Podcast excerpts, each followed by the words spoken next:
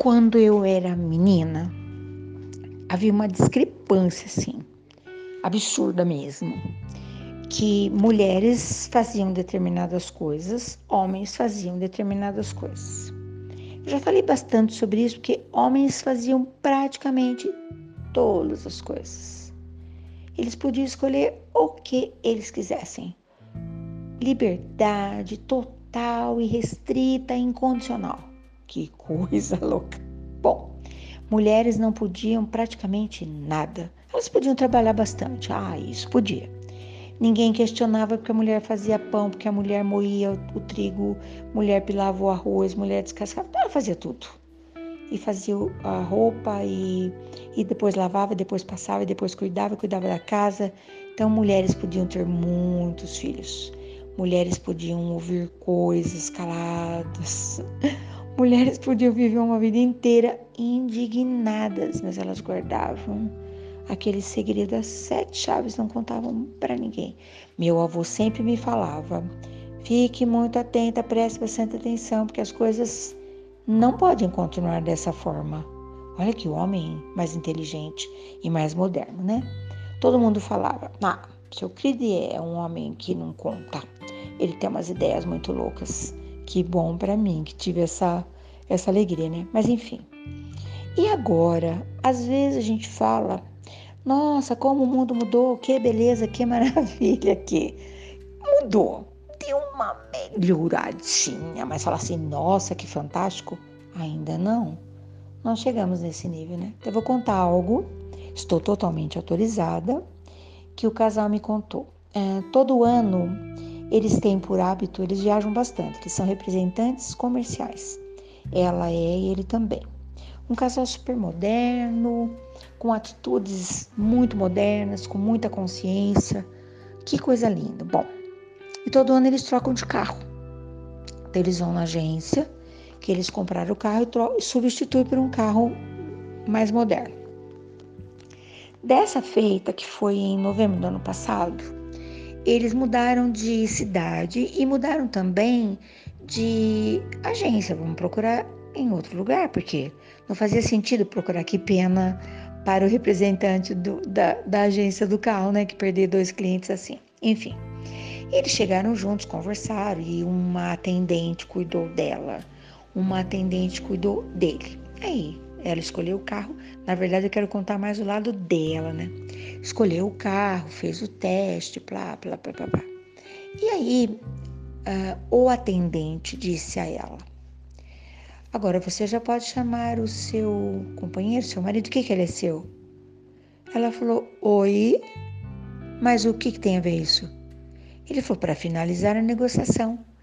Falou: chamar o meu companheiro, meu amigo, meu qualquer que seja, qualquer coisa que o valha, para finalizar a negociação.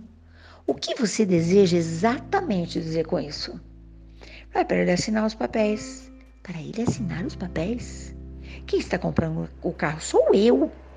É, mas que, é, que geralmente, normalmente, quem faz isso é o homem. Ela falou, normalmente aonde? O normalmente na minha vida é cada um compra o que acha que deve com o dinheiro que tem. Ele não vai assinar nada, ele está comprando o carro dele. E eu estou comprando o meu. Posso até pedir para ele uma, uma, uma dica, uh, mais ou menos, né? Mas eu não tenho dúvida nenhuma, sou eu que dirijo o carro. E aliás, faz um bom tempo que eu tenho essa autonomia. Meu querido, acho que você não está preparado para negociar um carro comigo. Mas ela ficou muito brava. Ai, ai. Aí o meu amigo veio e falou: tá tudo bem? Ela falou: tá. Aí o atendente disse: ela nem precisa de ninguém para defendê-la, porque o ser azedo, que mulherzinha retada. Ela falou: eu vou, tenha um bom dia, passe bem, eu vou tomar um café, um, uma batida, uma pinga, sei lá o que. Depois a gente conversa. Ela ficou muito brava, muito, muito, muito.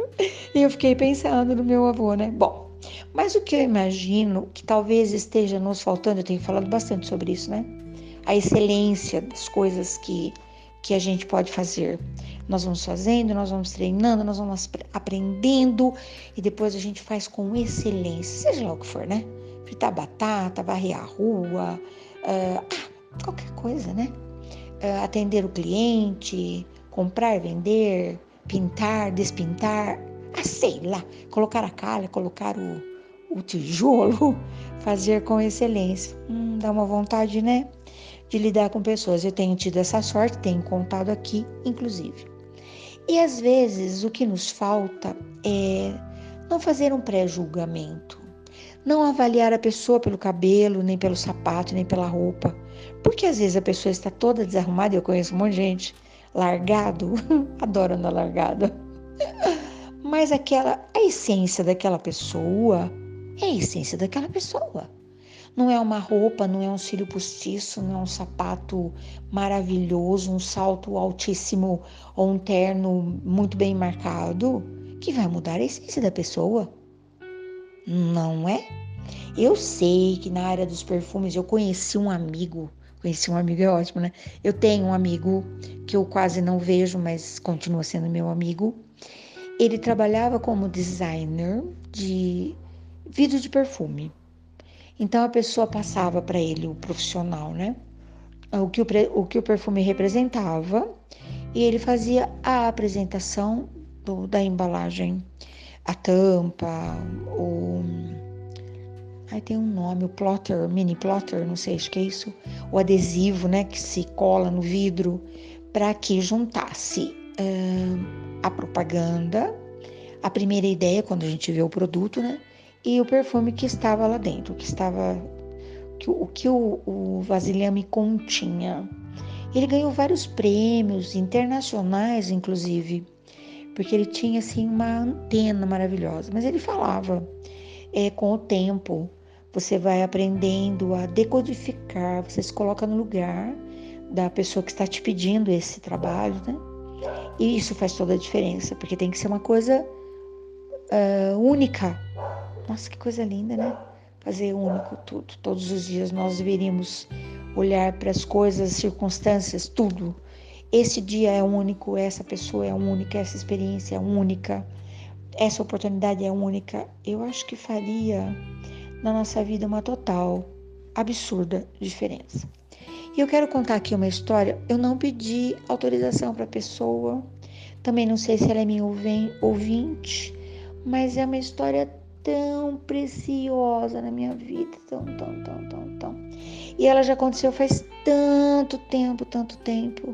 Então, pessoa, se você for ouvir essa história, que você sabe que é sua, e perdoa que eu não, não pedi a sua autorização. Tomar o tempo tenha me concedido essa autorização, porque é muito maravilhoso. Bom, eles eram namorados, isso faz muito tempo, trabalhavam muito, tinham sonhos grandiosos, eram, não tinham nada na vida, mas tinham sonhos, né?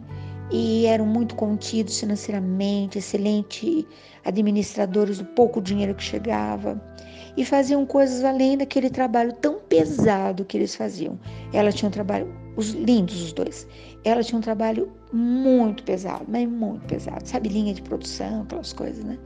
Num lugar que o pessoal falava que era um horror. E ele também tinha um trabalho muito pesado na empresa que ele trabalhava.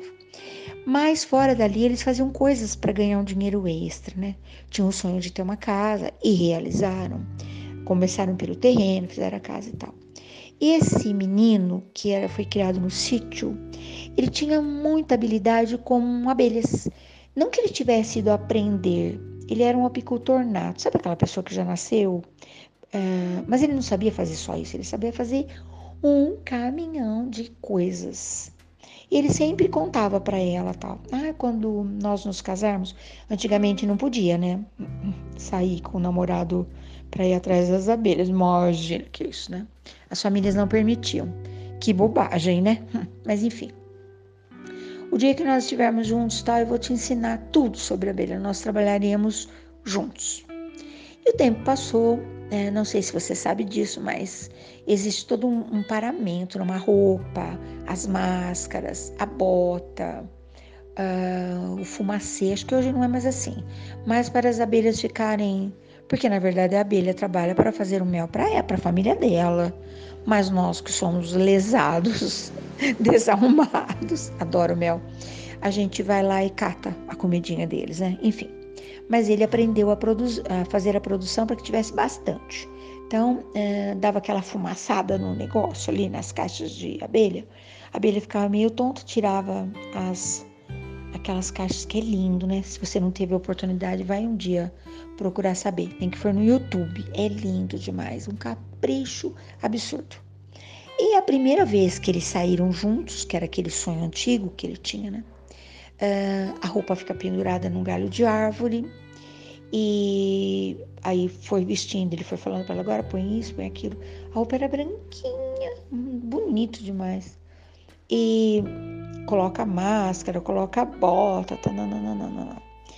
E à medida que eles foram andando, porque as caixas não ficavam perto, né? Uh, com o tempo, depois eles locavam espaços, né? Porque a abelha fazia um trabalho produtivo de polinização nas floradas, né? E cada mel tem o seu sabor específico, né? Mel de, de flores de eucalipto, cada um tem uma, uma qualidade também específica para a saúde, né? Mel de flores de laranjeira, de flores as mais diversas, né? E é, o gosto é muito diferente, inclusive, né? Então era um mel assim muito, muito bem cuidado. Eles tinham muita, ele tinha muita experiência no assunto. E assim que eles estavam para lá e para cá, ela falou: Nossa, mas eu tô me sentindo tão mal. Ele falou: Ai, no, é o seu primeiro dia, no começo é assim mesmo. Nossa, eu me sinto febril, como se meu corpo estivesse pegando fogo. Não, a roupa é quente, estava um dia quente. E essa coisa da fumaça também mexe com a cabeça da gente, né? E eles trabalharam muito, muito, muito, muito. E aí chegou uma hora ele falou: agora a gente se afasta daqui, né, para não ter perigo. E vamos tirar a roupa, uh, lavar as mãos, comer alguma coisa, né? Eles não haviam parado. E a hora que tirou, que ela tirou aquela, aquele paramento todo, dentro da roupa dela haviam taturanas. Sabe aquelas taturanas de aquelas terríveis, coitadinha. Ela estava toda toda queimada, por isso que ela estava passando tão mal. Uh, que dó, mas já passou, ficou tudo bem. E ele tinha um. Claro que ele não percebeu, acho que enquanto eles estavam. Enquanto a roupa estava pendurada, as taturanas entraram, caíram, sei lá o que, né? Enfim. Acontece, né? Elas vão virar borboletas, mas você já levou uma queimada de taturana? Já. É uma coisa cabulosa. Não leva nada. E você tá com febre e tudo queima, aquilo é um horror. E eram várias taturanas, né? Mas olha que coisa incrível, né? Que essa nossa conversa também é cultural. Ele sabia, ele conhecia o antídoto. Aí ele pegou uma daquelas taturanas, esmaguetou ela num, numa folha e foi passando nas queimaduras. E ela contou que tirou aquela dor, aquela febre com a mão, como diziam os antigos, né? Na hora. Eu usei esse recurso com as crianças quando nós íamos bastante para o meio do nada com as crianças, a gente sempre teve essa vontade, né? Que eles tivessem essa ah, esse momento com a natureza tal. Eu gosto até hoje, né? Adoro. E certa feita, a filha mais velha veio chorando, né? Botei a mão, ela já estava quente. Falei, hum, viu o bracinho, tá turana. Aí nós refizemos o trajeto e elas estavam todas hum, devorando uma, uma touceira de capim-limão, de erva cidreira, essa coisa toda, que elas gostam bastante. E aí eu usei esse recurso para curar a filhotinha, que era pequena ainda. E usei para mim também várias vezes. Então eu lembrei dessa história. Por que, que eu tô falando isso, né? Uh, vou fechar agora, né? A história. Uh, para que nós possamos ter a excelência nas nossas atividades, nós precisamos ter muito empenho naquilo que a gente faz, seja o que for, mas nós precisamos uh, nos colocar no lugar do outro. Eu tenho sentido uma falta tão grande disso. E entender, né, que às vezes uma queixa do outro que nos parece frívola, que nos parece tola, nós não estamos no lugar da pessoa. A gente não sabe o que ela está passando. Tem até um poema bonito, não vou lembrar de quem, hein? Que a poetisa diz assim: Não julgue a minha vida enquanto você não calçar os meus sapatos. Não julgue a minha dor enquanto você não fizer a caminhada que eu fiz. Nós não temos esse poder, né? É isso. Bom dia, boa tarde, boa noite, bons momentos, que você consiga viver a sua vida no limite máximo da excelência. Gratidão por estar aí. Gratidão.